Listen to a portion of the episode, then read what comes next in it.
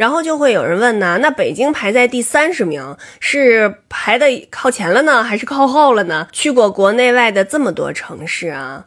不是说因为北京是我的家乡，我才说北京具有幸福感啊！你看我那会儿在东京的时候，你会觉得所有的人都忙忙碌碌的，唰唰唰唰，密密麻麻的。有一个重金属乐队的他们的那个 MV，它是一个动画，就是所有的人都长得一一样，然后跳到那个绞肉馅儿的那个机器里面，咚儿咚儿咚儿，就所有的人一个一个一个一个往里面跳，然后呢，就从那机器里面出来的都是肉馅儿，就就。真的，你是感觉每一个人都没有灵魂，然后每一个人都长得差不多，每一个人的呃身体构造也差不多，就好像每一个人都是一部机器，就那种感觉。所以我觉得，呃，所谓的说最具幸福感，我觉得是每一个人你有你自己的位置，就你生存的这个空间，让你能够感觉到你能够释放出你的个性，然后让你感觉到你自己在这里面生活的很舒服。不管你是穷还是富，你到底是呃做什么样的工。作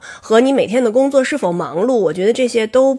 不是不是最重要的。嗯，最重要的就是你自己的那个个性和你自己的那个那个人的奔放的那个部分，能不能够在这里得到满足？要说我最喜欢去的呢，还是上海。以前我要是嗯，比如说拍戏呀，或者什么工作特别特别紧张，就是身心俱疲的那种感觉。每当那个时候，我就买个高铁票，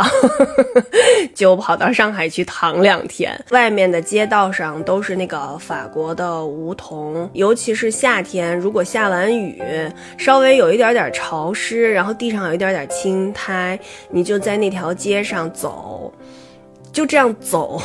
然后隔三差五就会看到路边有一些小的西餐馆啊，有一些小的服装店呀。虽然都是这个国际化的大都市，但是上海和北京就是完全不一样嗯，所以你在北京这样的地方待时间长了，去去上海躺两天，